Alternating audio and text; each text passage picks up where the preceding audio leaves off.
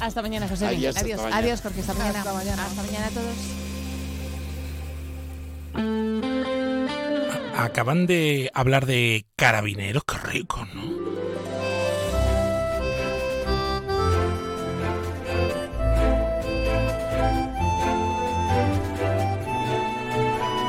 En Onda Cero, más de uno Bahía de Cádiz, con Jaime Álvarez. Me metía yo la boca a uno. ¡Buah, qué cosa más buena! Así a la planchita. Anda que no, es mala hora esta para hablar de carabineros, gambas y demás. Bueno, ¿qué tal? Saludos, ¿cómo están? Muy buenas tardes. Bueno, yo no sé si usted se ha enterado ya de esto.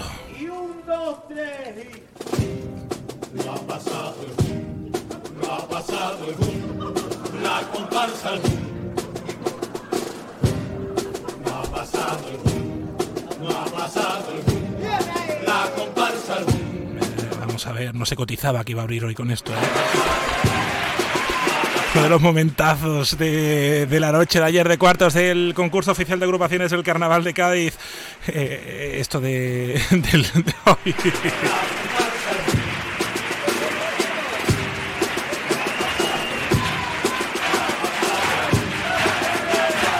Momento en el que estaba bajando el telón y la chirigota carnaval, me cago en tus muertos, recordaba a la comparsa El Human, que también ayer fue el día de la comparsa La Alegría de Cádiz. Una cosa preciosa, ¿eh? la que vivimos ayer en la, en la radio, en- en Onda Cero, en el 101.4, en el 91.4, donde ya lo saben que todas las noches les estamos contando el carnaval de Cádiz con José Antonio Rivas a las 8.00 en la web, en la app, en todos lados, esté usted en Cádiz, en Puerto Real, San Fernando o hasta en Sebastopol. No puede escuchar donde quiera.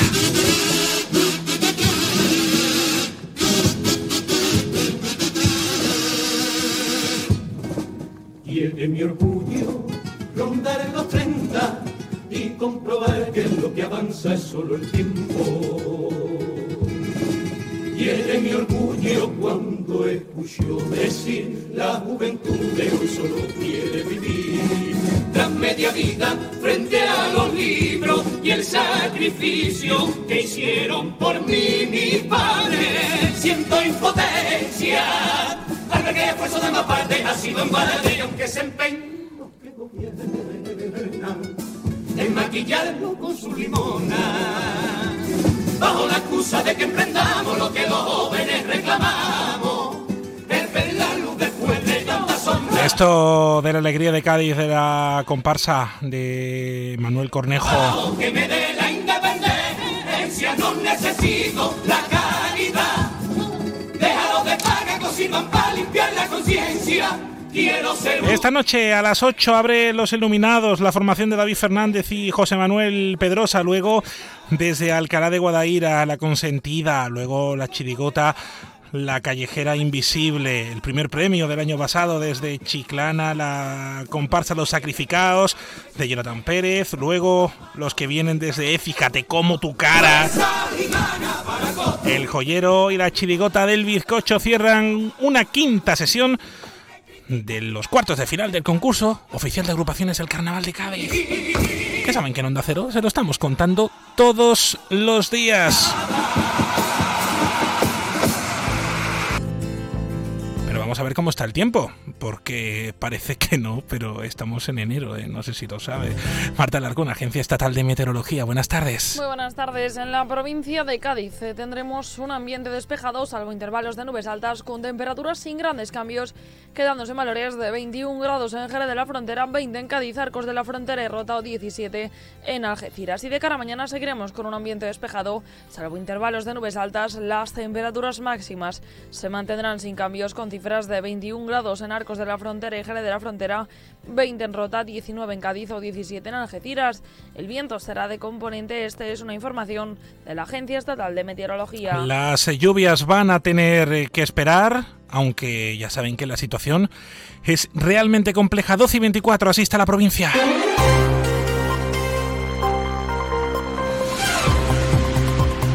responsables o los que han creado, mejor dicho, este problema de falta de infraestructura, los socialistas y los populares, y además son los partidos que han mantenido este problema, porque las restricciones relacionadas con el agua no son nuevas en Andalucía, y ya los andaluces lo hemos vivido muchas veces. Hoy, el señor Moreno, cuando esté en Bruselas, va a lucir en su solapa ese pin, ese pin, que viene a reflejar esas políticas contrarias a la agricultura, a la ganadería y a la pesca también de Andalucía. Ese Manuel Gavira, portavoz en el Parlamento de Andalucía de Vox, que ha hablado hace unos instantes aquí, a escasos metros, en la subdelegación del Gobierno de España sobre el decreto de sequía, el cuarto decreto de sequía que ha puesto en marcha la Junta de Andalucía, que ayer, por cierto, vino aquí la consejera de Agricultura, Pesca, Agua y Desarrollo Rural de la Junta, Carmen Crespo, en dos visitas institucionales, una de ellas con la presidenta de la Diputación Provincial de Cádiz, eh, con los que van a firmar un protocolo general para permitir la agilización de una serie de medidas para poder paliar la sequía. Almudena Martínez. Y mediante la firma de este protocolo eh, vamos a llevar a cabo una colaboración en donde la Diputación de Cádiz se hará cargo de los proyectos de aquellas depuradoras que necesitan mejora o ampliación en diferentes municipios, que son un número de 18 en total, y la Junta de Andalucía llevará a cabo las obras. Y la Junta de Andalucía ha respondido al Ayuntamiento de San Fernando por la polémica de eh, la declaración de ruina de uno de los edificios del Colegio San Ignacio. Dice que el Ayuntamiento de San Fernando no ha asumido durante años su responsabilidad de mantener este centro. Isabel Paredes, delegada de Educación. Lamento profundamente que el Ayuntamiento de San Fernando trate de eludir una vez más su responsabilidad y no se haya presentado esta, esta mañana a la reunión con las familias del San Ignacio a la que estaba convocada su delegada de Educación para informar sobre la solución ya en marcha para que el alumnado siga teniendo el servicio de comedor. Escuchado a la delegada de Educación del Ayuntamiento de San Fernando, a Pepa Pacheco, y a la delegada de Educación de la Junta, a Isabel Paredes. Le quiero preguntar a la alcaldesa de San Fernando, a Patricia Cavada, que nos ha venido a ver. ¿Cómo está? Buenas tardes. Muy buenas tardes. ¿El Ayuntamiento se ha desentendido de este centro? En absoluto. El Ayuntamiento de San Fernando, como es obligación eh, de todos los ayuntamientos, eh, eh, se tiene que encargar del mantenimiento y de la vigilancia de los centros educativos. Podemos, bueno, mirar cómo el Ayuntamiento de San Fernando se encarga de la pintura, de pequeñas reparaciones, de fontanería, de electricidad, de las ventanas, bueno, de la vigilancia y de la limpieza de los centros educativos. Y lo que parece no, no entender la delegada, y en este caso hago extensivo ¿no? a la Consejería de Educación de la Junta de Andalucía, que lo que ocurre en San Fernando en concreto en relación con el Colegio San Ignacio, no es un hecho aislado, ni mucho menos. Nos, eh, solamente hay que ver la situación en la que se encuentran los colegios y los centros educativos, las infraestructuras en toda Andalucía, para ver que permanentemente hay problemas. Estamos hablando de centros educativos que, como ocurre en grandes ciudades como San Fernando, muchos de ellos, la gran parte, tienen más de 30 años, o más de 40, incluso 50 años, como entenderá una obligación de mantenimiento en la que uno tiene que pintar, que resanar, llega un momento en que se hace, bueno, pues insuficiente porque la estructura del edificio tiene ya una antigüedad que ni resulta adecuada para dar seguridad a los niños, ni es funcional porque se construyeron hace 40 años cuando había otra ratio en, las clases, cuando se desarrollaba la labor educativa de una manera diferente y sobre todo además, y lo hemos visto, ¿no? Cuántas veces hemos hablado también del plan de climatización, ni siquiera se tenían en cuenta ¿no? en las soluciones constructivas medidas para paliarlo. Como digo, si en aquel momento, ¿no? Hace quizás 30, 40 años, los años 80, pues la Junta de Andalucía tuvo a bien hacer un plan de infraestructuras educativas y gran parte de los centros educativos que tenemos son fruto de esa inversión en este momento en el que estamos hablando de fondos europeos, en el que estamos hablando de actuar con soluciones constructivas sostenibles, en el que estamos hablando y nos regamos las vestiduras, hablando también de la educación de calidad pública, es el momento y no me cansaré de reiterar de que se verdaderamente se desarrolle un plan por parte de quien es competente de la educación en la comunidad autónoma de desarrollar ese plan de infraestructura. Tenemos los mejores docentes en el peor contenedor posible. Y eso tenemos que solventarlo porque es precisamente la manera de invertir y de apostar por la educación pública. Eso le quería preguntar porque mm, una declaración de ruina, una ruina no es de 8 años ni de 12. Bueno, Esto viene de largo. Es sorprendente porque precisamente ante la falta de actitud ¿no? y, de, y, de, y de acción por parte de la Junta de Andalucía para poder reparar el Colegio San Ignacio, este ayuntamiento. Yo misma como alcaldesa di el paso y dije que acometeríamos las obras necesarias para evitar esos desprendimientos que, que se estaban produciendo y que ponían en peligro al final a los niños, a las niñas y a los docentes, pues que lo acometeríamos y luego, con independencia de que, de que le reclamáramos ¿no? la cantidad a la Junta de Andalucía, porque es quien tenía que hacerlo. Pero sorprendentemente es precisamente un informe técnico que encarga la propia Junta de Andalucía la que dice que la reparación del edificio pues es insostenible técnicamente y que además construir un edificio nuevo resulta más económico que repararlo. Eso, Esto es un informe de la Junta. Eso es un informe de la Junta de Andalucía que dice el propietario debe plantearse construir uno nuevo. Ante ese informe alarmante es cuando el ayuntamiento encarga también de manera externa a un especialista eh, que haga los cálculos de la estructura y pone de manifiesto que realmente estamos ante un defecto constructivo en aquel momento de una estructura de hormigón que lamentablemente se reproduce en otros centros que puede haber por toda Andalucía y podríamos hablar de algunos de ellos, incluso uno de ellos en San Fernando, y que al final, bueno, pues la estructura ha colapsado y que no es posible repararlo. Cualquier reparación sería simplemente temporal.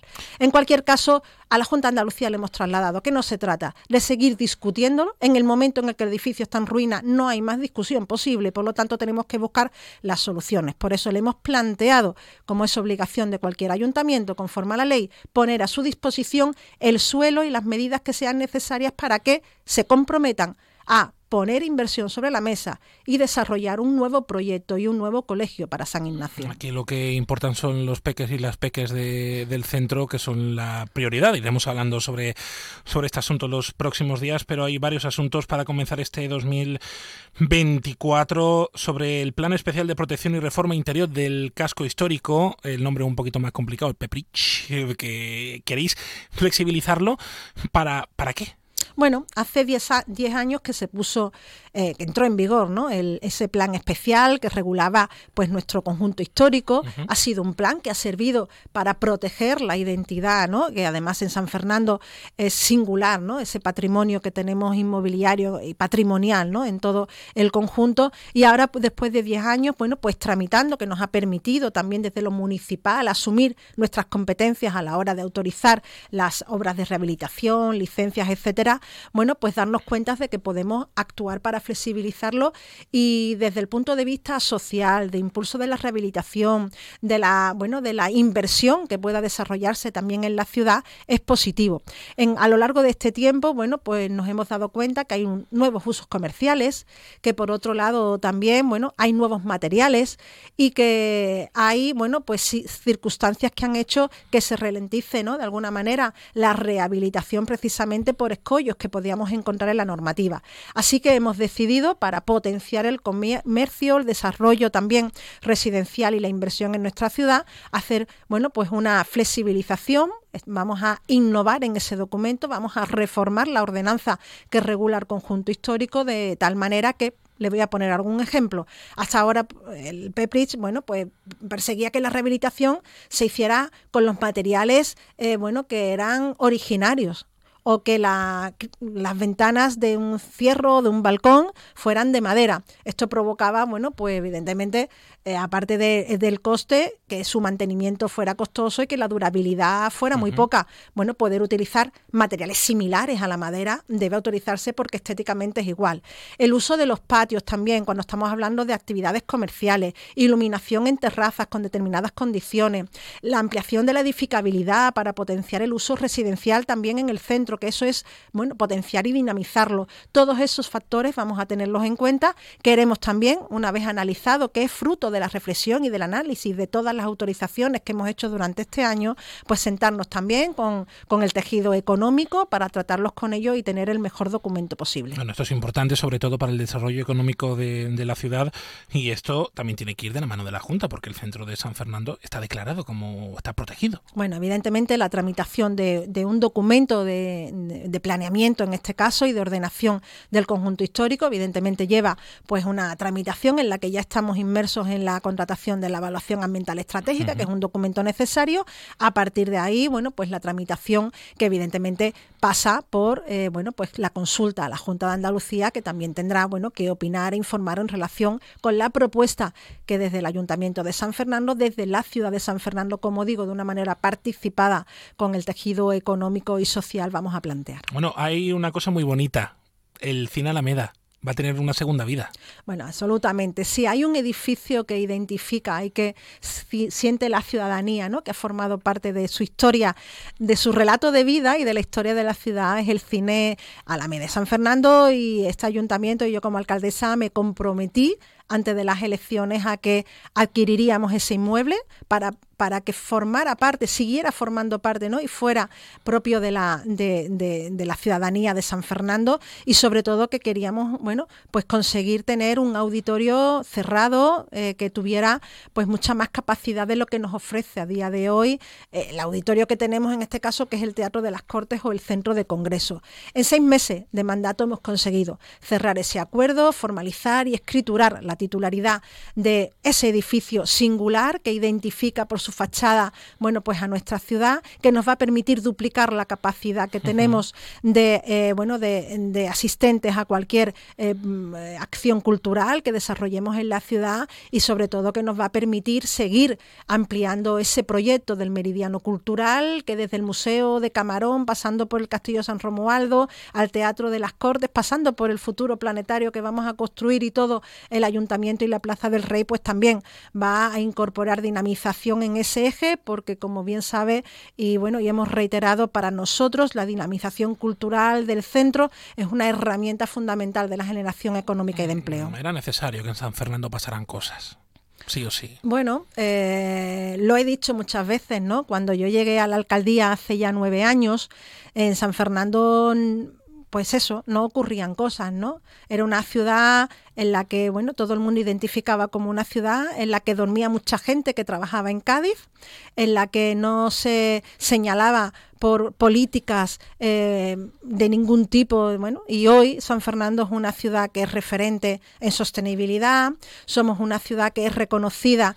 y vamos, damos muestras de ello, ¿no? Participando en todo tipo de foros, congresos, eventos y redes de sostenibilidad, comprometidos con la lucha contra el cambio climático, una ciudad a la que miran otros cuando desarrollamos eventos, ¿no? Como herramienta de dinamización, una ciudad que es ejemplo en la inversión que hacemos por el número de habitantes, a pesar, a pesar de ser la ciudad que tiene unos menores ingresos por habitante, somos las que más invertimos, y una ciudad que al final se ha convertido ¿no? eh, en una referencia en muchos elementos, no solamente en nuestro entorno, sino más allá. ¿no? Yo sé, en unos días hablaremos de presupuestos y hablaremos de, de cuentas, pero me gustaría cerrar este tiempo de entrevista. Eh, estamos hablando de sequía, la situación es realmente preocupante.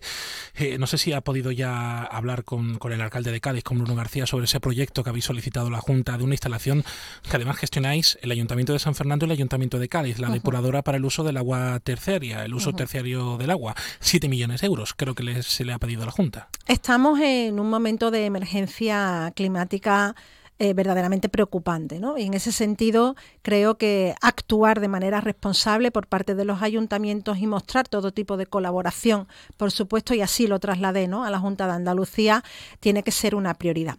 Y aquí es una cuestión de todos, no, eh, no solamente de las administraciones, sino también de ser capaces de trasladar a la ciudadanía la importancia de que todos actuemos para ahorrar un recurso fundamental como es el agua. En San Fernando, pues teníamos claro, ¿no? y ya en la primera primera reunión que tuve con el Ayuntamiento de Cádiz, nos marcamos como prioridad la reutilización del agua que depuramos en nuestra estación depuradora, que es todo un ejemplo, una estación depuradora en pleno parque natural, que bueno, es reconocida incluso en el ámbito ¿no? del ecologismo por el buen tratamiento y uso que se hace en ese espacio, y nos lo marcamos. A partir de ahí, bueno, pues sabemos que pocos eh, municipios pueden plantear a la Junta de Andalucía la inmediatez que ofrece San Fernando y Cádiz para poder reutilizar agua depurada que hoy se vierte al mar y que en una situación de emergencia climática no nos podemos permitir.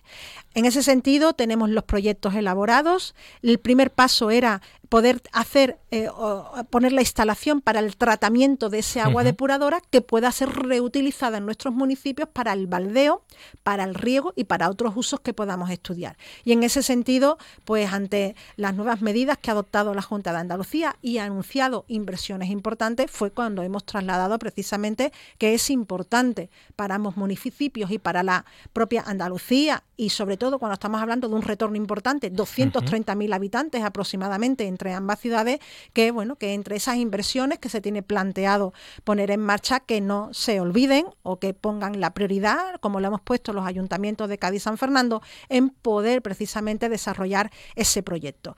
Confío en que pueda ser así. Entiendo que en el día de ayer el alcalde de Cádiz también lo trasladó a la consejera que estuvo aquí presente y confío en que trabajemos para poder hacerlo realidad y que pronto San Fernando y Cádiz puedan en lugar de desperdiciar ese agua, retornarla para el riego y el baldeo. Será un paso importante y esperemos que sea pronto. Pues le quiero dar las gracias a la alcaldesa de San Fernando, a Patricia Cavada, que nos ha venido a ver aquí a los estudios Onda Cero por este ratito para hablar de la isla. Muchas gracias. Muchas gracias a vosotros siempre. Sintonía de la radio, la 1 y 35, Carmen Paul le cuenta todo y más en las noticias del Más de Uno.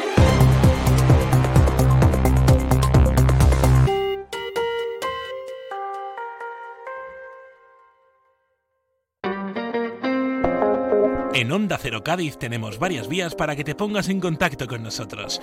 En Facebook, Twitter e Instagram somos Onda Cero Cádiz. Y también tenemos un número de teléfono para que participes en nuestra programación. 629 40 85 30. Participa, envíanos un mensaje. Tú también eres Onda Cero. Te mereces esta radio. Onda Cero, tu radio. ¿Eres profesor o centro educativo? Prepara tu proyecto para la tercera edición de los premios Mentes AMI. Queremos reconocer tu labor con esas iniciativas que fomentan el pensamiento crítico de tus alumnos, que impulsan su creatividad audiovisual responsable, que desarrollan sus competencias digitales o que promueven los valores y la convivencia en el aula. Infórmate en mentesami.org. Un proyecto de Fundación A3 Media. Colaboran Platino Educa, Unie Universidad y Fundación La Caixa. En Onda Cero, más de uno Bahía de Cádiz, con Jaime Álvarez. Síguenos en Twitter, somos arroba más de uno Bahía.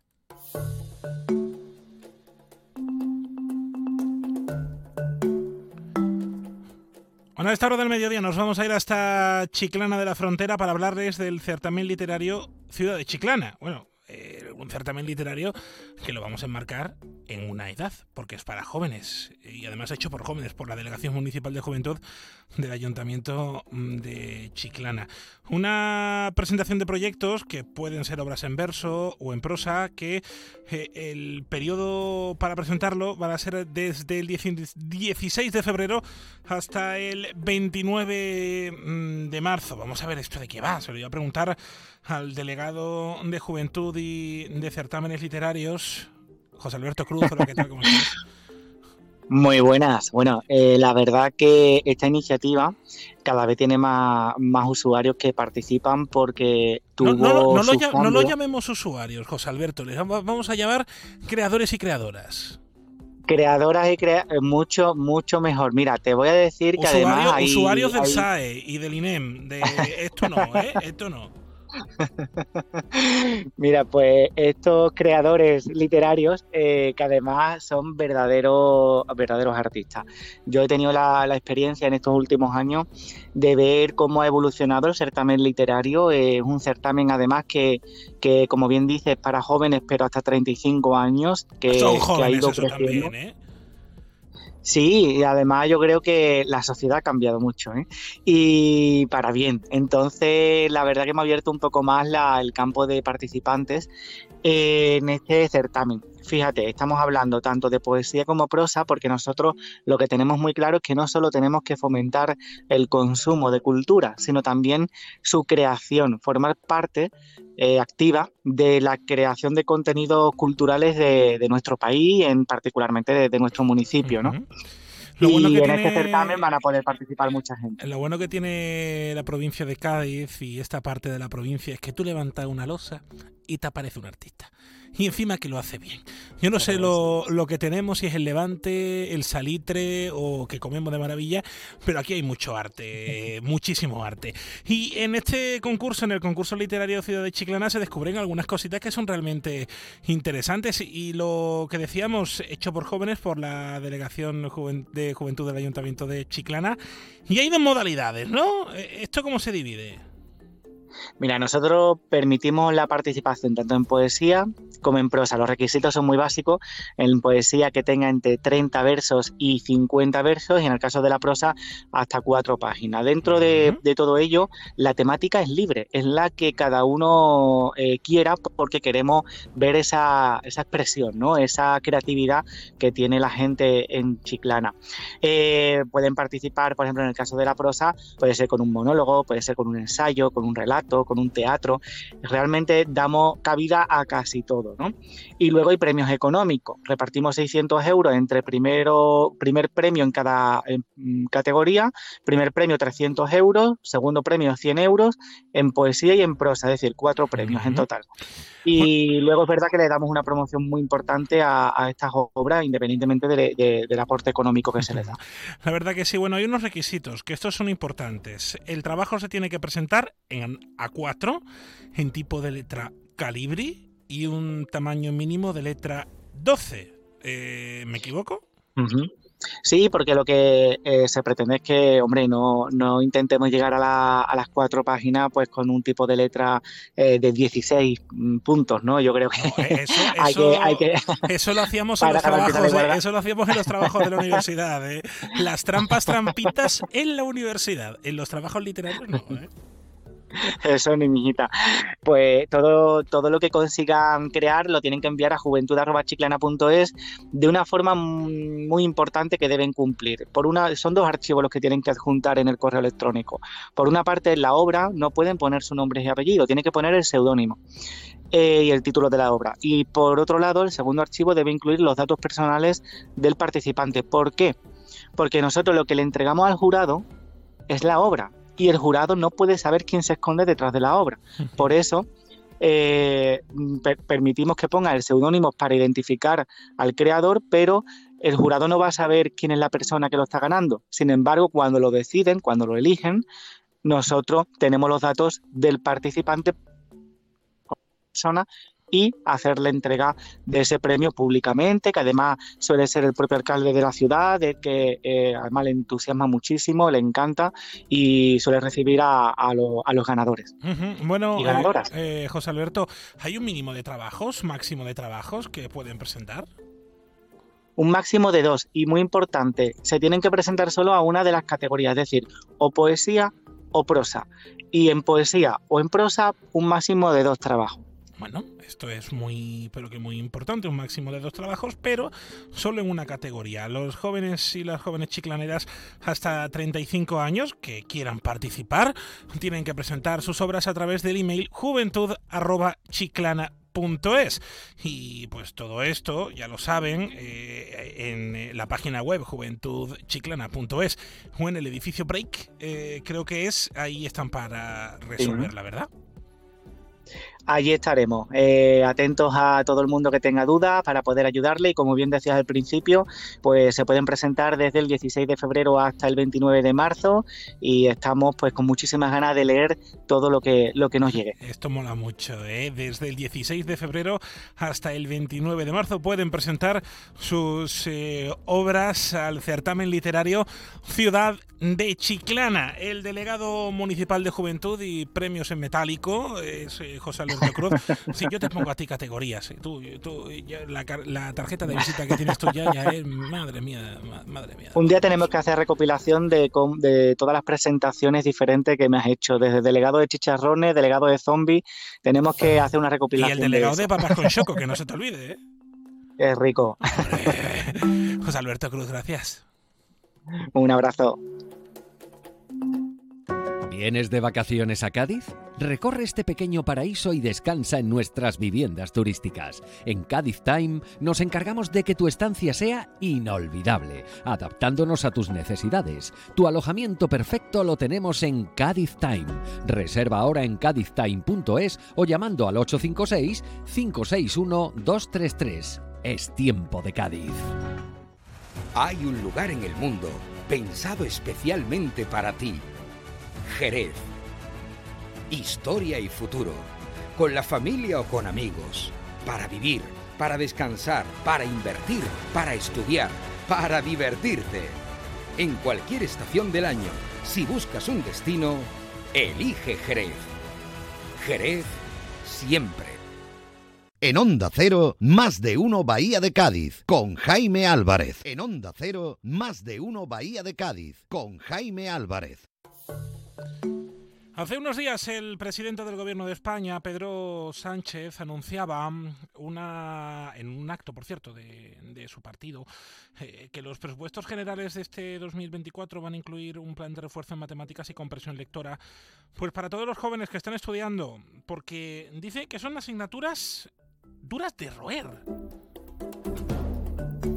Curioso porque siempre, ya lo saben que aquí nos encanta leer, de hecho con Carmen Paul leemos los viernes en más de un libro, siempre hablamos de la compresión lectora, de si se lee mucho, si se lee poco en nuestro país.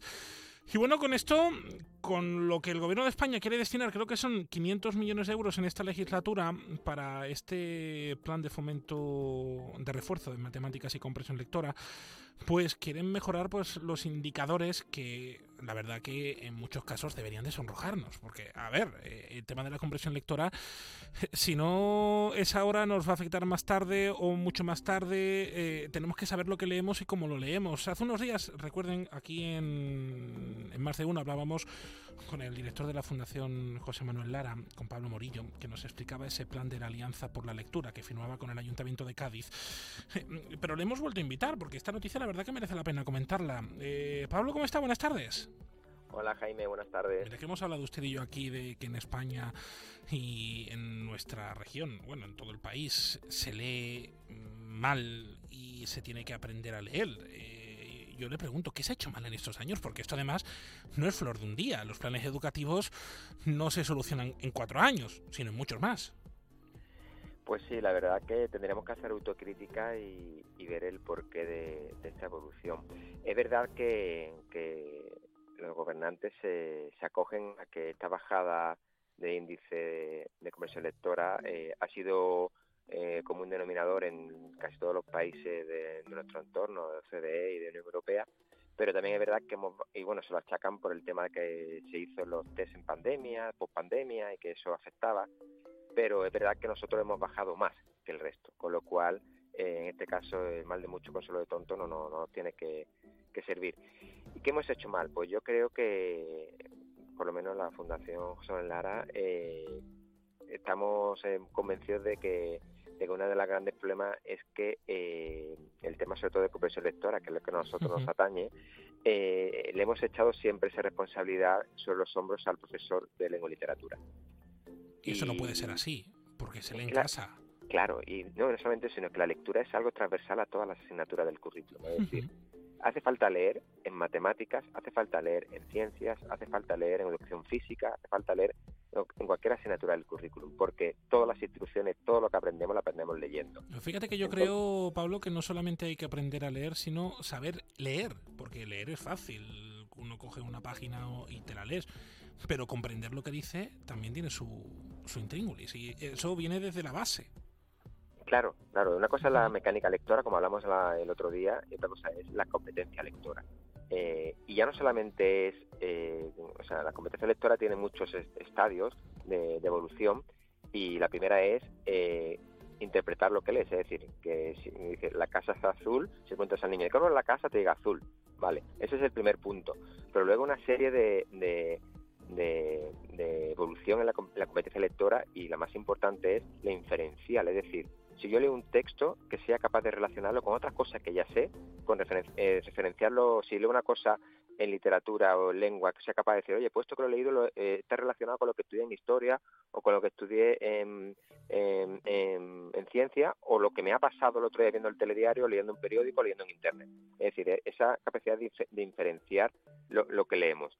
Y en este sentido, eh, yo creo que es el gran trabajo que nos queda por delante. Es enseñar a los niños a, no solamente, como he dicho, a leer más, sino a leer mejor. Por supuesto, para leer mejor hay que leer más, es decir, es una pescadilla que se muerde la cola. Pero sobre todo te voy a insistir que aquí el gran, yo creo que uno de los grandes males que hemos tenido es que no, no, hemos asumido este tema como un problema de sociedad, de nuestra sociedad, sino eh, eso de eso, eso, la lectura cosa de lengua, la lectura cosa de lengua. Y yo creo que ahora empezamos a hacer por ahí a, caminar en, buen sentido. El hecho de que aquí en Andalucía eh, se haya puesto esta medida de lectura pautada en todas las asignaturas, mm, eso es importante, porque yo tengo hijas en edad escolar y mi hija lee ya en educación física, una hora, tienen tres, una de las tres horas de educación física se dedican a leer artículos deportivos sobre, sobre deportistas eh, y luego le hacen preguntas y le hacen eh, reflexiones sobre lo que han leído. Es decir, eh, se empieza a trabajar la lectura en todos los ámbitos de la educación. Yo creo que eso es un paso importante. Y luego, por supuesto, lo que decías, las familias. Es decir, igual, no podemos estar solo porque si un niño lee media hora en clase, pero luego va a casa y el padre, la madre, está todo el día con el móvil, la tableta y demás, ese niño no eh, actúa por imitación y en casa no va a leer, sino ve un entorno lector en su familia. Con lo cual esas dos cosas para mí son lo, fundamental. Claro, eso es importante. Eh, primero que en los colegios se, se, creen esos eh, programas curriculares para, para leer, para, para coger el hábito de lectura, pero también en casa yo creo que es el, el 70% de la labor que, que tienen para, para aprender a leer, sobre todo por que lo tiene que ver en su, padre, su madre, eh, eh, cualquiera sea el caso, que, esos hábitos pues se mantengan, porque no solamente estamos hablando de que la compresión lectora es transversal para todas las materias que dan en un centro, sino que también para la vida diaria de los adultos. Dígame usted, por ejemplo, lo que a veces nos cuesta leer alguna factura, alguna notificación o algo que nos llega de, a, a nuestros hogares, que eso también son compresiones lectoras, ¿no? Sí, claro, es que cualquier es que en cualquier ámbito de nuestra vida, como bien dice, es necesario. ¿Cuántas veces nos ha puesto un contrato por delante y hemos firmado y no sabemos lo que estaban? Y ya no porque sea más técnico o menos técnico, sino porque tenemos un problema de inmediatez generado por las redes sociales, generado por por la por la web y demás. Entonces, eh, somos incapaces de concentrar concentrarnos y leer más de eh, 40 líneas seguidas. Desconectamos entonces es un problema porque eh, no somos capaces de mantener una, concentración continua y, ser capaz de absorber la información que ese texto nos está dando. Entonces es fundamental, como bien dices, para cualquier edad y para cualquier ámbito de la vida tener una buena comprensión lectora, pero hay que trabajar desde, los inicios. Por eso es tan importante actuar en los colegios y por eso mm, esta medida que ahora, el, volviendo un poco a lo que hablamos al principio en tu introducción, esta medida que, que el gobierno de España quiere implementar con los próximos presupuestos de todo, pues me parece fundamental. Es decir, hay que invertir en la, en la mejora de las matemáticas, también es otra asignatura muy importante en, la educación de, nuestro, de nuestros pequeños y pequeñas, y por supuesto lectura. Bueno, pues la verdad que, que sí, por eso lo queríamos comentar con, con vosotros, eh, porque bien conocéis esto de, de la lectura. El director de la Fundación José Manuel Lara es Pablo Morillo, que le quiero dar las gracias por atendernos. Un abrazo. Gracias a vosotros siempre. Sintonía de la radio, estás en Onda Cero.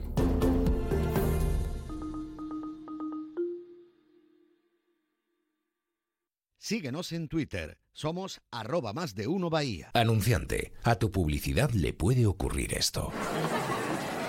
¿Quieres ser uno del montón? ¿Quieres pagar de más por tu inversión? ¿Quieres hipotecarte para poder darte a conocer?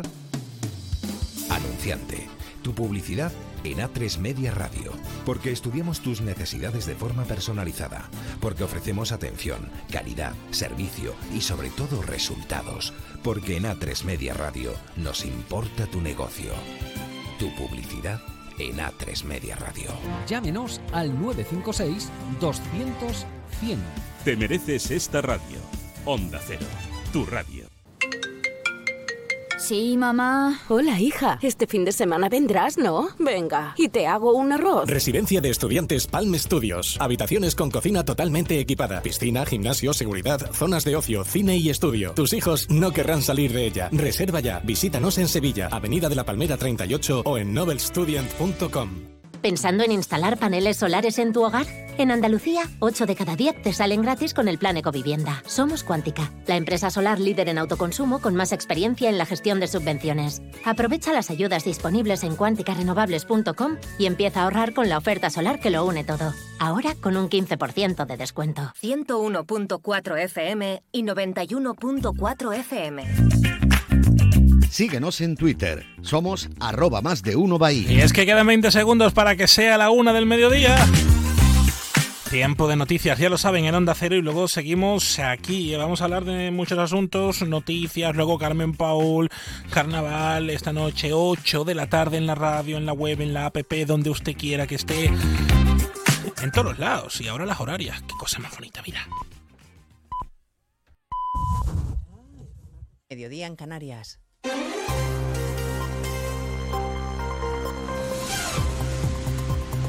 Noticias en Onda Cero. Buenas tardes, avanzamos a esta hora algunos de los asuntos de los que hablaremos con detalle a partir de las 12 en Noticias Mediodía, pendientes de un pleno en el Congreso de los Diputados que empieza a las 3 y que no sabemos cómo va a terminar. Se va a votar el texto de la amnistía que el PSOE pactó con Junts, pero los de Puigdemont amenazan ahora con votar que no si no consiguen garantías suficientes para que sean amnistiados todos los delitos de terrorismo, también los de alta traición. Los últimos autos judiciales que situarían a Puigdemont fuera del paraguas de la amnistía pueden hacer saltar por los aires el texto que podría ser devuelto a la Comisión de Justicia si el PSOE no cede aún más. Será interesante escuchar lo que tiene que decir hoy el Gobierno a través de su portavoz, Pilar Alegría, que comparece ahora mismo, como cada martes, tras el Consejo de Ministros desde Bruselas.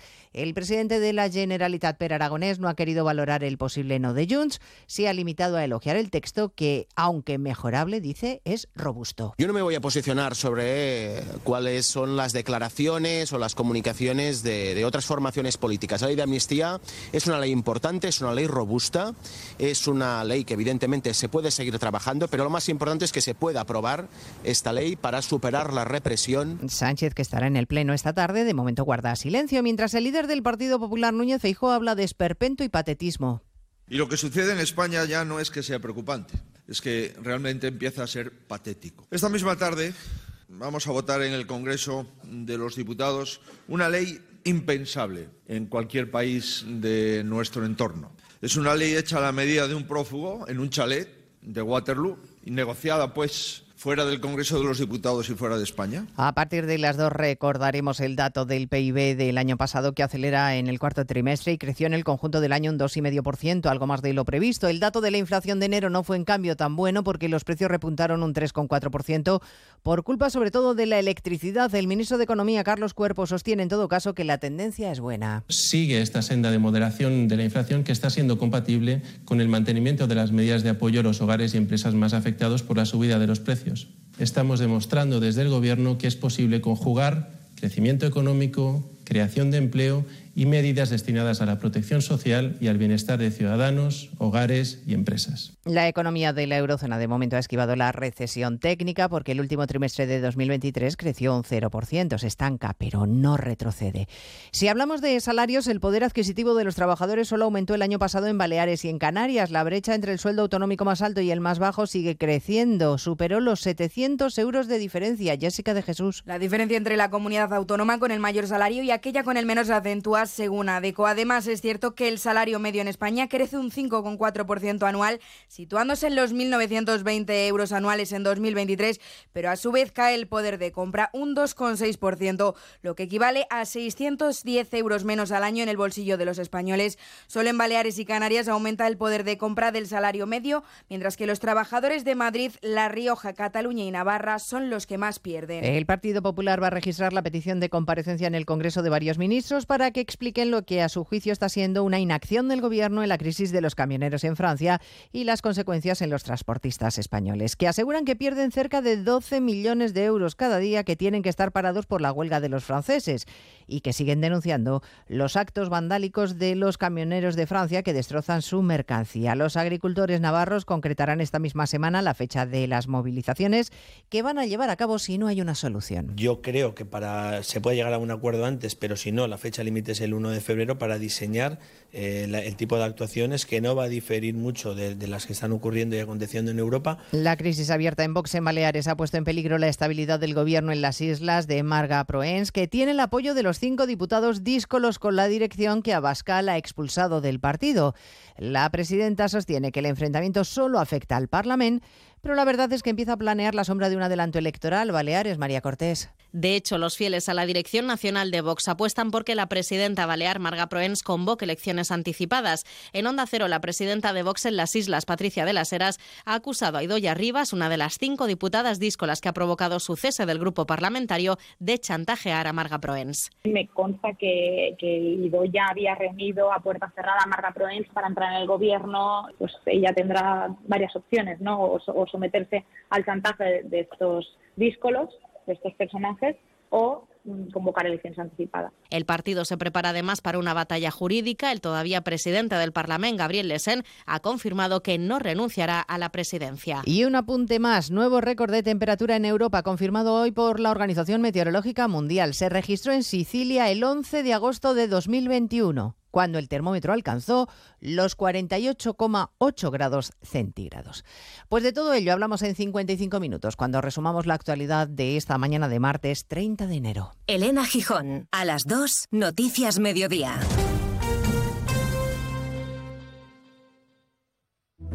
Hay personas de ideas fijas, de porque lo digo yo y punto, de perder la razón por querer tenerla. Hay personas con las que cuesta conectar y otras con las que la conexión no falla.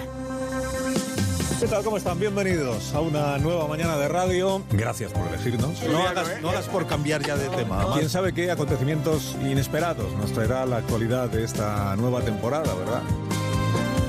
Porque hay más de un tipo de oyente, pero solo una radio capaz de llegar a todos. Onda Cero, tu radio.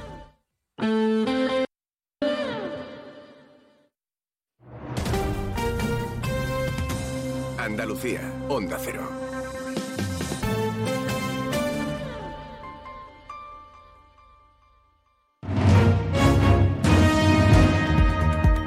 En Onda Cero, Noticias de Andalucía. Jaime Castilla. Buenas tardes, hacemos hasta ahora un repaso de la actualidad de Andalucía de este martes 30 de enero, día en el que el presidente de la Junta, Juanma Moreno, mantiene en Bruselas una reunión con el vicepresidente de la Comisión Europea con el objetivo de llamar la atención de las instituciones comunitarias sobre la sequía que sufre la comunidad. Hablando de sostenibilidad, en el municipio sevillano de la Puebla del Río, 12 ayuntamientos del entorno de Doñana firman hoy un acuerdo para el reparto de 70 millones de euros del Ministerio de Transición Ecológica destinados a la conservación del entorno natural y el desarrollo de las economías locales. Otros dos consistorios, los de Hinojos y Almonte, firman su propio pacto porque no están de acuerdo con ese. Onda Cero Huelva, Rafael López. Firman, Jaime, un acuerdo entre ellos, entre Hinojos y Almonte, como propuesta para el Ministerio, porque entienden que el reparto que se ha hecho no es justo al no contemplar que estos dos territorios aportan el 64% de la superficie a Doñana. El resto de pueblos aplauden un acuerdo que va a suponer una importante inyección económica. En Málaga, el ciudadano italiano detenido por asesinar presuntamente a dos mujeres y emparedar en lo que entonces era su piso a una de ellas, ha reconocido en una carta los crímenes, aunque dice que a la que ocultó su cadáver en una pared no la mató. Onda Cero Málaga, José Manuel Velasco. El presunto asesino quiere confesar que mató en mayo pasado a su expareja Paula porque ha experimentado en prisión un acercamiento muy grande con Dios. Sobre la muerte en 2014 de Síbora, su otra expareja, insiste en que no fue responsable de su muerte, pero reconoce que ocultó su cadáver, por lo que, según dice, mantiene que está arrepentido por hacer algo tan asqueroso. Seguimos ahora con el repaso de la actualidad del resto de provincias y lo hacemos por Almería. En Almería, tras los bloqueos a camiones almerienses en Francia que se han visto involucrados en las protestas de los agricultores, empiezan las primeras estimaciones. Y es que de seguir en la misma situación, asociaciones como la Organización de Productores de Frutas y Hortalizas de Almería asegura que supondrá pérdidas a la semana que superarán los 75 millones. En Cádiz, Dragados Offshore ha anunciado la inversión para la ampliación de su planta en el polígono del Bajo de la Cabezuela en Puerto Real con un importe de 175 millones de euros y la creación de casi un centenar de nuevos empleos. En Ceuta, el Partido Popular y Vox han rechazado desde la Asamblea cualquier acuerdo con EH Bildu. El gobierno local cree que no se debe pactar con quienes no condenan sin fisuras el terrorismo de ETA han expuesto. PSOE, Medice y Ceuta ya acusan al gobierno local de hacer política con el dolor de las víctimas. En Córdoba, el 76% de los empresarios de la construcción cumplieron sus expectativas en el año 2023. El sector espera que este año sea mejor y hasta el 60% de los empresarios esperan que sus resultados sean mejores. Un 32% cree que se mantendrán como el año pasado. En Jaén destacamos que Eduardo Fermín Estival se ha incorporado al registro oficial de artesanos de la Junta de Andalucía con su taller profesional de grabado y estampación ubicado en Peal de Becerro. Esta inscripción es obligatoria para poder acceder a las ayudas autonómicas al sector. Actualmente hay 123 inscripciones en la provincia jienense, de las que 106 son artesanos individuales, 15 empresas y 2 son asociaciones. En Granada, la exalcaldesa de Maracena ha denunciado por amenazas al marido de la edil que fue secuestrada por su expareja, Onda Cero Granada, Guillermo Mendoza. También al hermano de la exedil Vanessa Romero, que fue secuestrada en febrero del año pasado por quien entonces era el novio de Linares, Pedro Gómez. La exalcaldesa culpa al hermano de Romero de acosarla con mensajes al móvil después de que ella acudiera a la Guardia Civil a denunciar al marido de Vanessa Romero por presuntamente haberla increpado hace unos días golpeándole la ventanilla del coche mientras la insultaba. Y en Sevilla se cumplen hoy 26 años del asesinato por parte de pistoleros de la banda terrorista de ETA del teniente de alcalde del ayuntamiento Alberto Jiménez Becerril y de su mujer Ascensión García Ortiz. Con este motivo hay organizados diversos actos de homenaje y recuerdo y una misa en la catedral a las 5 de la tarde. Más noticias de Andalucía a las 2 menos 10 aquí en Onda Cero. Onda Cero. Noticias de Andalucía. 101.4 FM y 91.4 FM. Es la una y diez minutos y a esta hora sí está la provincia de Cádiz. En Onda Cero, más de uno Bahía de Cádiz, con Jaime Álvarez. La cuenca hídrica Guadalete-Barbate es la que menos agua tiene en su reserva de toda España, un 14,6%. Son datos de la vicepresidencia tercera del Gobierno de España del Ministerio para la Transición Ecológica y el Reto Demográfico. Esto pone sobre la mesa un problema que tenemos con respecto con otras localidades y con otros eh, puntos de nuestro país. Por ejemplo, en Galicia Costa la reserva hídrica es de más del 88% o de la cuenca del Tajo del 69,1%. Para no irnos un poco más allá, la reserva del Tinto, Diel y Piedras en Huelva está al 70,7% de sus reservas. Esto hace imposible una situación de sequía a lo largo de los próximos meses. Preocupa el agua. Ayer estuvo aquí la consejera de Agricultura, Pesca, Carmen Crespo, hablando con el Ayuntamiento de Cádiz y con la Diputación de Cádiz. Eh, con la Diputación va a firmar un protocolo para impulsar obras de emergencia sobre la sequía Almudena Martínez del Junco. Y mediante la firma de este protocolo eh, vamos a llevar a cabo una colaboración en donde la Diputación de Cádiz se hará cargo de los proyectos de aquellas depuradoras que necesitan mejora o ampliación en diferentes municipios, que son un número de 18 en total, y la Junta de Andalucía llevará a cabo las obras. Quiero agradecer a Carmen Crespo pues toda la disposición. Vamos, como siempre hemos dicho, ambas administraciones de la mano, que es como mejor se puede trabajar para la provincia de Cádiz. Situación que hay que atajar cuanto antes la consejera Carmen Crespo. Quiero decir que en estos momentos de sequía todos somos necesarios. La Junta de Andalucía ya va por el cuarto decreto de sequía con 518 millones de euros, ni más ni menos que decretos de sequía, aparte de la obra hidráulica en general. Y creo que su compromiso, el compromiso del presidente de la Junta de Andalucía con la cuestión hídrica, en unos momentos tan dificultosos como estos, se pone de manifiesto en este cuarto decreto de sequía. Adelante Izquierda Gaditana lamenta que el Partido Popular vuelva a maltratar a su juicio a la escuela pública con el cierre del colegio Adolfo de Castro, Lorena Garrón, concejala del Ayuntamiento de Cádiz, esta formación. Bueno, desde Adelante Izquierda Gaditana lamentamos profundamente que el PP vuelva a maltratar a la escuela pública eh, desde la Junta de Andalucía con la decisión de cerrar el, colegio Adolfo de Castro en el corazón del Cerro del Moro, mientras por otro lado mantiene intocables conciertos millonarios sobre miles de plazas innecesarias en colegios privados religiosos de la ciudad. Eh, y por supuesto criticamos el, silencio cómplice de, del alcalde, de Bruno García, ante la estrategia de la Junta de Andalucía para cargarse la escuela pública.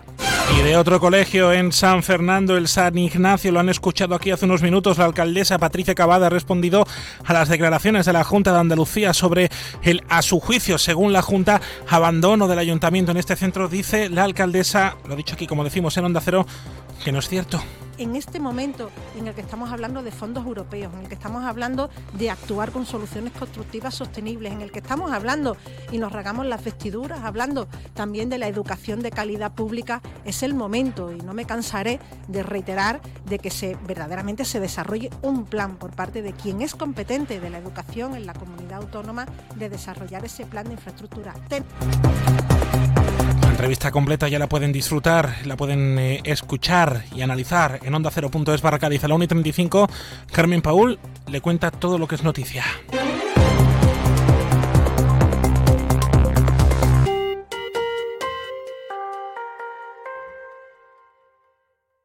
Síguenos en Twitter, somos arroba más de uno Bahía. Carnaval. Ven a celebrarlo con nosotros a lo grande. En la segunda planta del Corte Inglés de Cádiz encontrarás todo lo que necesitas para sorprender. Disfraces, complementos, maquillaje. Celebra nuestra fiesta más internacional como nunca. Viva el carnaval y celébralo con el Corte Inglés. En las Dunas Shopping estamos de rebajas. Con las ideas más originales en complementos y hogar. Lleva la moda más atractiva y todo a unos precios pues eso, de rebajas. Todo lo que pides lo encontrarás en las rebajas de las Dunas Shopping. Síguenos en nuestras redes sociales para estar al día de las aperturas, eventos y numerosos sorteos.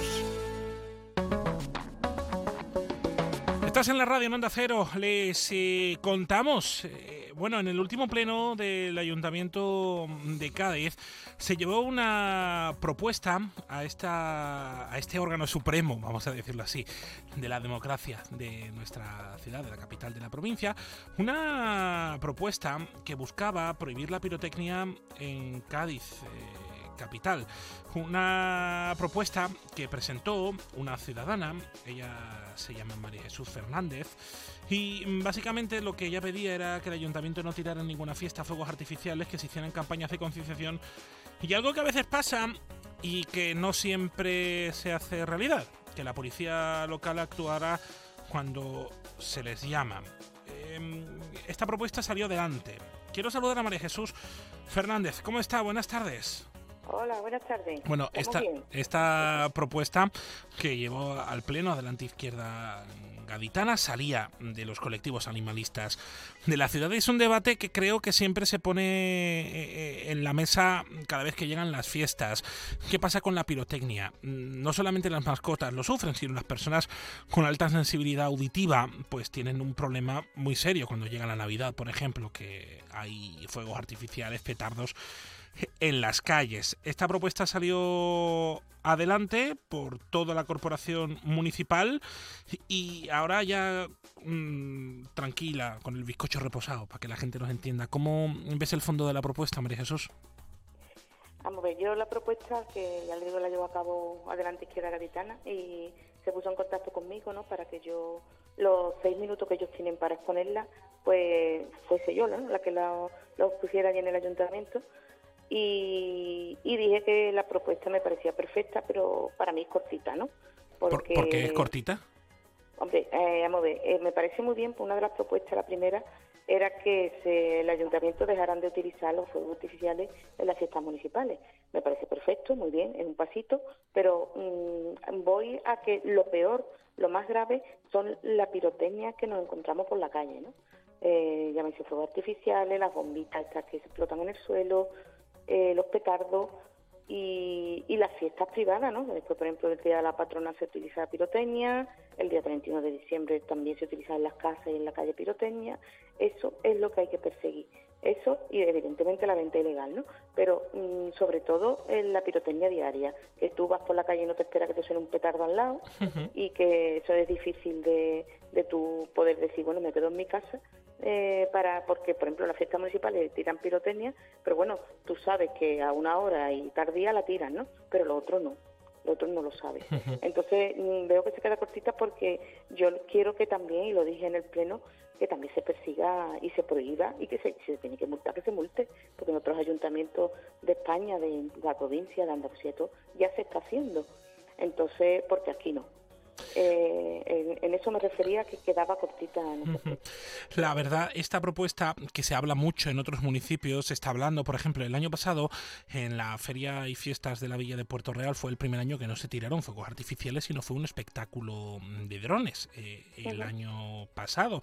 O, también en otros municipios de España pues se está viendo mucho esa tendencia a otro tipo de espectáculos, o luminotecnia, o con drones en, eh, en el cielo.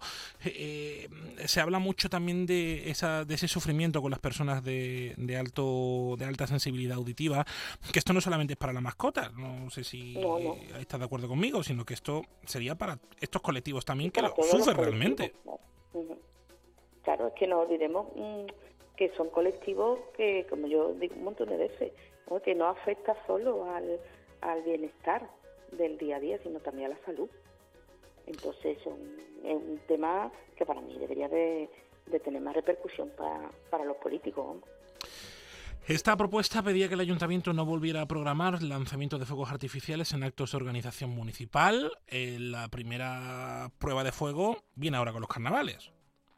Pues sí, porque mm, yo esto, este tema lo llevo luchando ya hace cinco años, ¿no? Ya en el último mandato de, eh, de Kishi, pues ya se empezó a trabajar para ello. Tuve yo reuniones con ellos, con los concejales, con el propio Kichi personalmente también se interesó, se llegó a quitar la, la pirotecnia, el fuego artificial y hacer campañas de concienciación. Y se tenía proyectos para en un futuro hacer más cosas que contaban conmigo, ¿no? Para, para trabajar con ellos. Pero claro, llegaron el actual equipo de gobierno y volvieron a poner la pirotecnia. Entonces lo probaron en las regatas, pero no tuvo sentido, por, por muy lejos que se la llevaran, vamos a ver, ellos tienen unos oídos, un oído que no lo tenemos nosotros, o sea, ellos escuchan diez veces más, por ejemplo, los animales, ¿no? Mm, me acuerdo que pusieron la espectáculo de fuego artificiales más, drones, más los drones, que no tiene sentido, yo se lo dije al alcalde, no tiene sentido que si va a poner drones, ¿para qué pone fuegos artificiales también? Cuando en todos lados ponen los drones precisamente para quitar los fuegos artificiales. Total, que al final me, me dijeron que no iban a poner más fuegos artificiales, vaya para acá. Perfecto, perfecto. Bueno, es una buena señal, ¿no? Que se hayan implicado todos los grupos políticos y que todo el mundo haya entendido que esto es un problema para, para no solamente las mascotas, sino también para, eh, por ejemplo, los eh, la gente que está dentro del colectivo de, del autismo, de... de, los Alzheimer, eh, hay un colectivo muy grande, los bebés también sufren, incluso hay personas que ya no tienen ningún tipo de, de esto de lo que estamos hablando y, no les gusta, no les dan miedo los fuegos artificiales, los petardos y todo. O sea que yo creo que cada vez un poquito más la, sociedad se está concienciando, ¿no? Falta todavía mucho porque todavía hay que hay que concienciar, ¿no? Que ese era otro punto, el tema de la concienciación. Y yo pedía que se hicieran incluso desde los colegios, ¿no? Que tú al niño desde chico le enseñes cuando él tira un petardo lo que pasa entonces, eso es muy importante, de que, como decía mi abuela, el arbolito desde chiquitito, ¿no? Y a los padres que no le compren, evidentemente, a sus hijos unos petardos, porque hoy nos toca a algunos, pero mañana les pueden tocar a ellos. Totalmente. un poquito de empatía, ¿no? Es lo que pedimos, un poquito de empatía, y para eso es muy importante las campañas de concienciación. Bueno, veremos qué es lo que pasa en los próximos meses, en los próximos actos. El primer eh, punto será pues en los carnavales y luego pues ya viene la Semana Santa y vienen otros eh, actos que siempre son muy populosos en la ciudad, pero con esta propuesta aprobada por la totalidad, por la unanimidad del Pleno del Ayuntamiento de Cádiz, pues mm, eh, se está encaminando, se está trabajando para prohibir la pirotecnia en los actos mm, municipales. yo le quiero dar las gracias a María Jesús Fernández que nos ha atendido que intervino en este pleno del ayuntamiento para hablar de un problema que, bueno, que, lo ha asumido la corporación municipal. Le pregunto mm, la opinión a usted que nos está escuchando en el 629 40 85 30 o en Onda Cero Cádiz en Twitter, en Facebook y en Instagram. María Jesús, un abrazo enorme, gracias. Muchas gracias. Lo que sí, mm, por favor, un momentito. Por supuesto. Eh, lo que le pedimos, mm, por favor, a la ciudadanía de aquí de Cádiz eh, que hay muchas formas de diversión que no fastidian a nadie, que lo que para uno es una diversión, para otro es un sufrimiento, ¿no? Que haya más solidaridad y empatía. Eso es lo que pedimos, que por favor se pongan en el lugar de las personas que estamos, que es muy duro ver a un ser querido sufrir tanto. Muchas gracias, buenas tardes. A ustedes, buenas tardes. Sintonía de la radio, estás en Onda Cero.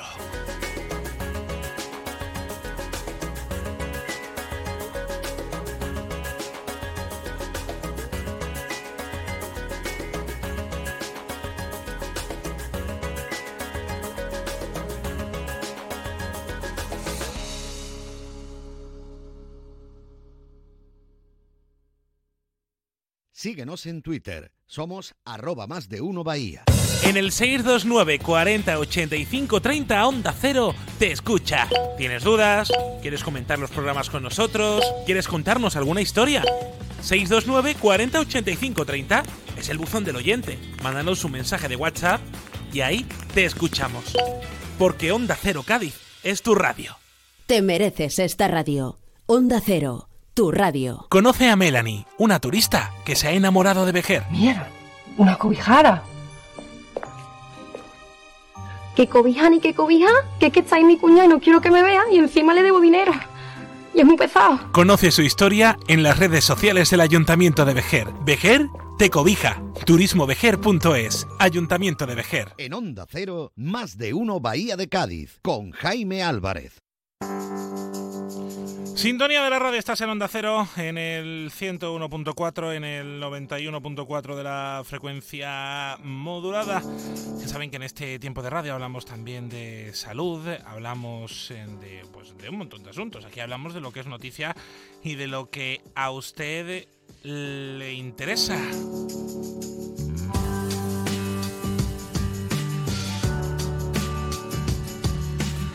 Más interesante que, la salud. Eh, vamos a hablar eh, hoy de una de las nuevas incorporaciones eh, del cuadro médico de los centros Viamed de Cádiz, que ya saben que nos ayudan a contarles y a explicarles lo importante que es estar con una salud pues, en condiciones y de tener unos amigos y unas amigas cerca, como son los doctores de los centros Viamed en la provincia de Cádiz, que siempre buscan incorporar a los mejores a su cuadro médico el renombradísimo neurólogo Javier Pardo eh, se va a incorporar en muy poquito, no sé si ya está, a los centros Viamed de la provincia de Cádiz. Era hasta ahora jefe de servicio del Hospital Universitario Fundación Jiménez Díaz de Madrid. Y tengo el placer de saludarle a esta hora del mediodía. ¿Cómo está, doctor? Muy buenas tardes.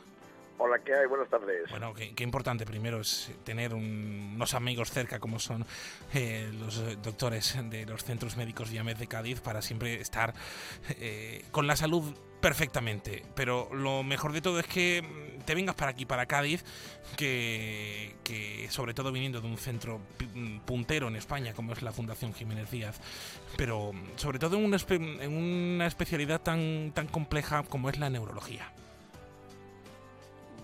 Bueno, eh, eh, claro, es la especialidad mía, es, eh, mi pasión desde que hice medicina, a la que me llevo dedicando hace más de, de 30 años, y el, y el ir para Cádiz es fundamentalmente una cuestión de... es una historia de amor. Yo llevo enamorado de, esa tierra desde hace muchísimos años porque veraneo allí con mi familia, mi mujer, mis hijos, y teníamos claro que al final de nuestra vida profesional eh, debía ser allá. Entonces, bueno, aunque todavía soy joven, eh, eh, hemos decidido iniciar esta andadura profesional.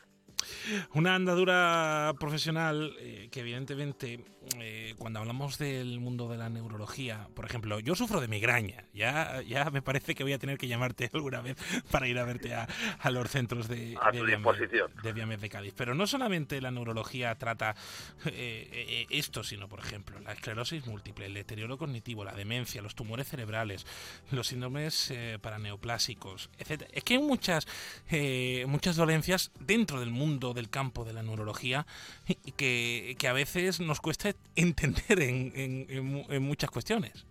Claro, la, neurología es la, disciplina eh, dentro de la medicina que se encarga de las enfermedades que afectan al sistema nervioso central y al sistema nervioso periférico. Por utilizar términos quizá más eh, populares, las enfermedades que afectan al cerebro y las enfermedades que afectan a los nervios, pero los nervios no de cuando uno se encuentra incómodo, angustiado o nervioso, sino los nervios que se encargan de la movilidad o eh, eh, de la sensibilidad. Entonces, hay multitud de dolencias, como bien has dicho, que, que son eh, objeto de estudio por parte de nosotros, de los neurólogos, y desde el punto de vista de cómo se distribuyen en, en la edad, es decir, a lo largo de, de, la vida de una persona, hay enfermedades que se dan más predominantemente en época joven, como puede ser, como bien ha dicho tú, la migraña o la esclerosis múltiple, y otras que están claramente asociadas al envejecimiento, el ictus, el Parkinson, y la que es la pandemia del siglo XXI, que es eh, la demencia, la enfermedad de Alzheimer. Entonces, eh, en la medida en la que nuestra población eh, envejece, pues porque la pirámide demográfica así lo dice, mm, la neurología tiene mucho mayor protagonismo, porque como cuento, como comento, un gran grupo de las enfermedades que afectan al sistema nervioso están asociadas al envejecimiento y al paso del tiempo. Mm, doctor, eh, hablando del Alzheimer, bien ha dicho usted con buen criterio que es una pandemia que, la hemos visto muchas personas, muchos mayores y no tan mayores empiezan a sufrir del Alzheimer. ¿Cómo se identifica? Mm. Bueno, eh, lo importante primero es ir a un neurólogo. Eh, el individuo muchas veces no es consciente. Cuando alguien de repente dice, uy, estoy mal de la memoria, esas quejas subjetivas de pérdida de memoria en la mayoría de las ocasiones no suelen ser eh, indicativas de enfermedad de Alzheimer. Al, paciente con Alzheimer yo siempre lo comento, la consulta le trae la familia, porque él no es consciente o ella no es consciente de lo que está ocurriendo y sin embargo su entorno sí que nota que eh, tiene... Eh, bueno, pues que tiene un comportamiento eh, inusual, inadecuado, que, tiene más despistes de los habituales, que a lo mejor se pierde en rutas habituales. Mm, algunas de estos eh, de estas pinceladas que acabo de dar bueno pues son los las las, las red flags las banderas rojas que debe eh, alzar eh, el, acompañante y que debe ponerle el aviso de que algo está ocurriendo y, que bueno es necesaria la atención o la visita de un neurólogo, que haremos una exploración mucho más eh, pormenorizada, detallada, con bueno, eh, alguna prueba complementaria si es preciso, y a partir de ahí ver qué intervenciones terapéuticas son necesarias. Eh, claro, es que muchas veces eh, mm, pecamos a veces de, de, no sé si autodiagnóstico o autoconvencimiento de muchas cosas, pero como buen criterio ha dicho usted, es que mm, cuando un, alguien nos viene a ver, alguien nos trae a un paciente que, que sufre Alzheimer, no es porque él diga, es que tengo mala memoria, sino porque él no es consciente, pero su entorno sí. Ese yo creo que es uno de los principales eh, síntomas ¿no? que, que pueden desencadenar una visita al neurólogo por este tema.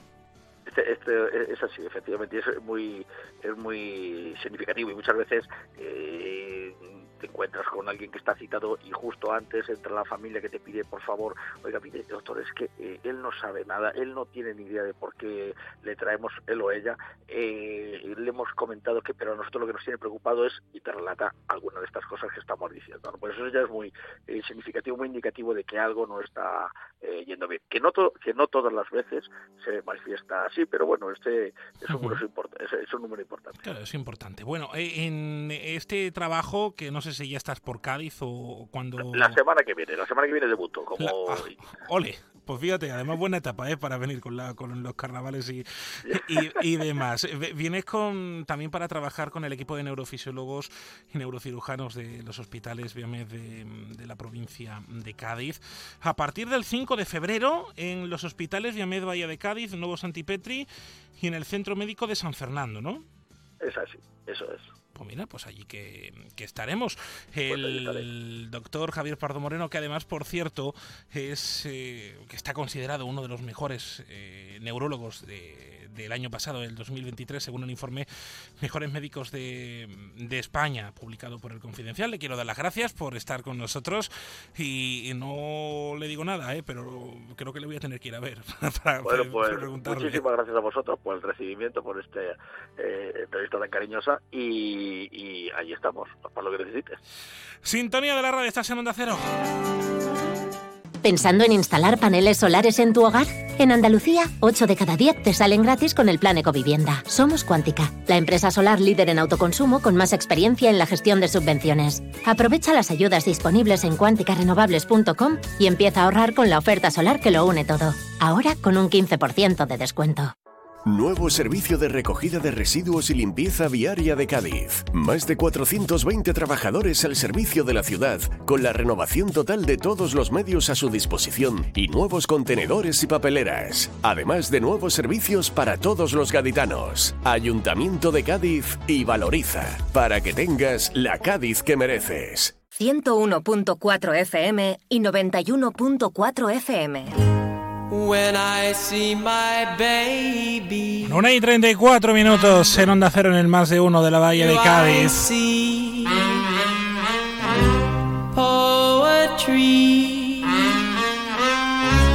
Nada vienen las noticias con Carmen Paul. Dos asuntos que son hoy noticia del día. Ha muerto un motorista de 34 años en un accidente de tráfico en el casco urbano de Rota es uno de los dos que se han registrado en las últimas horas. Ha habido otro accidente mortal en Sanlúcar de Barrameda. Un motorista ha muerto al chocar con un autobús urbano de esta localidad.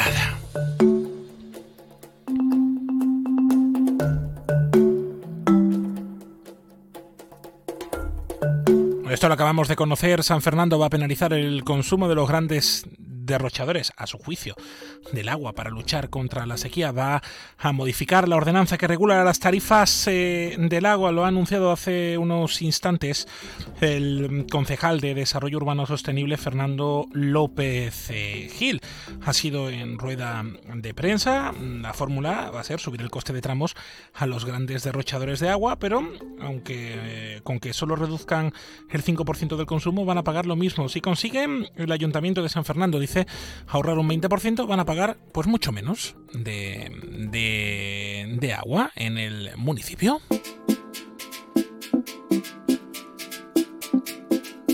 Y antes de que lleguen las noticias, hoy nos despedimos, ya lo saben, recordándoles que esta noche 8 de la tarde en Onda Cero Cádiz, en Twitter, en Facebook, en nuestras eh, webs, en nuestra web, en la aplicación de Onda Cero, Carnaval de Cádiz con José Antonio Rivas, eh, una noche de coplas, la quinta sesión de cuartos que hable el coro Los Iluminados, la comparsa La Consentida, la chiricota La Callejera Invisible, Los Sacrificados, Te Como Tu Cara, El Joyero, y cierra la chirigota del bizcocho, la última y nos vamos. Nos vamos a despedir, nosotros sí, pero con este mensaje que llega desde la comunidad educativa del colegio de, de Cádiz, del Carola Rívez, bueno, el que va a ser María Valle en pocos, en pocos meses. No hay camino para la paz, la paz es el camino, dijo Mahatma Gandhi. El 30 de enero se celebra este día, dedicado a conmemorar en los centros educativos una cultura de no violencia y una cultura de, paz, una cultura de paz. Este es el mensaje que la comunidad educativa del centro pues ha querido lanzar por el Día Escolar de la Paz y de la No Violencia. Sean felices, sigan en Onda Cero. Muy buenas tardes. Los juguetes son para jugar a jugar, de verdad, no para jugar a matar, de mentira. Las pistolas ni de agua, el revólver ni de broma, la escopeta ni tocarla, los juguetes para todo y las armas para nada. Estas palabras de Gloria Fuertes representan la importancia del juego y la educación en la construcción de paz, la importancia de lo que hacemos y lo que decimos como familias, como escuela, para hacer de este un mundo en paz. Porque la paz también se aprende, como todo lo demás. Aprendemos que los grandes conflictos se resuelven con grandes guerras, pero no aprendemos quiénes fueron Rosa Parks, Gandhi o Berta Cáceres. Aprendemos a mantenernos firmes y levantar la voz, incluso la mano, para que nos respeten y nos escuchen, pero no aprendemos a cooperar, a dialogar. Nos enseñan que vencer es siempre mejor que convencer. La paz se aprende y también se defiende.